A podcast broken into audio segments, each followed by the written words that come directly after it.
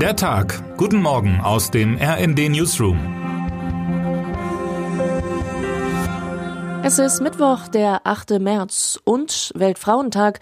Ich persönlich muss sagen, dass ich diesem Tag zwiespältig gegenüberstehe. Einerseits ist es natürlich wichtig, immer wieder darauf hinzuweisen, dass Männer und Frauen in Deutschland noch längst nicht gleichberechtigt sind, dass Frauen etwa bei gleicher Tätigkeit immer noch weniger verdienen.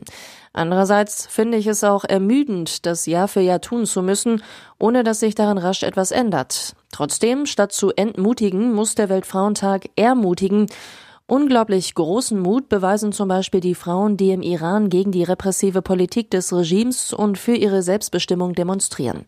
Für sie spielt der Weltfrauentag schon immer eine wichtige Rolle.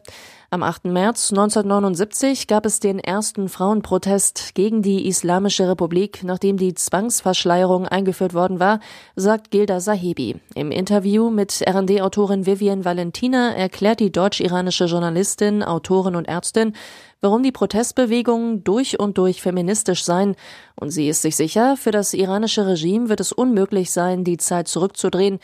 Darüber, wie lange das dauert, habe ich keine Vorstellung. Es kann Monate gehen oder Jahre dauern. Am Ende wird dieses Regime stürzen.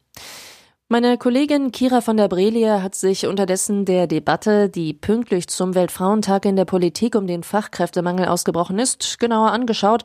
Mehr Frauen sollen einfach mehr Stunden arbeiten, lautet die Lösung, die unter anderem Hubertus Heil vertritt. Doch dabei wird oft unterschlagen, Beruf und Familienarbeit sind schon zwei Jobs. Frauen verbringen im Schnitt pro Tag eineinhalb Mal so viel Zeit mit unbezahlter Fürsorgearbeit wie Männer.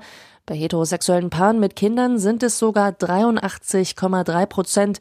In der Debatte wird nicht ausreichend über Care-Arbeit gesprochen, sagt deshalb Laura Fenz, Professorin für Arbeitspsychologie an der Leuphana Universität in Lüneburg.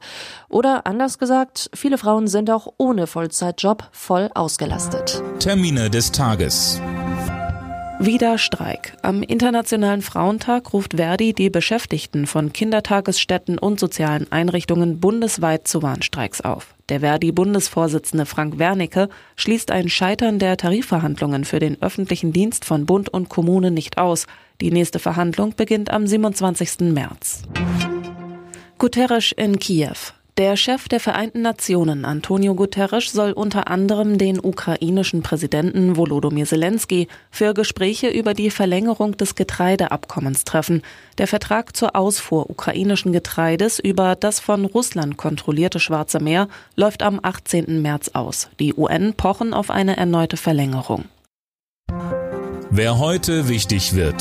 Lionel Messi und Kylian Mbappé waren vor Weihnachten noch Gegner im WM-Finale. Heute wollen sie mit Paris Saint-Germain das Aus im Achtelfinale der Champions League verhindern. Das Hinspiel verloren sie gegen den FC Bayern mit 0 zu 1. Das Rückspiel beginnt heute um 21 Uhr in München. Und jetzt wünschen wir Ihnen einen guten Start in den Tag. Text Anna Schuckert, am Mikrofon Alena Tribold und Anna Löwer. Mit rnd.de, der Webseite des Redaktionsnetzwerks Deutschland, halten wir Sie durchgehend auf dem neuesten Stand. Alle Artikel aus diesem Newsletter finden Sie immer auf rnd.de slash der Tag.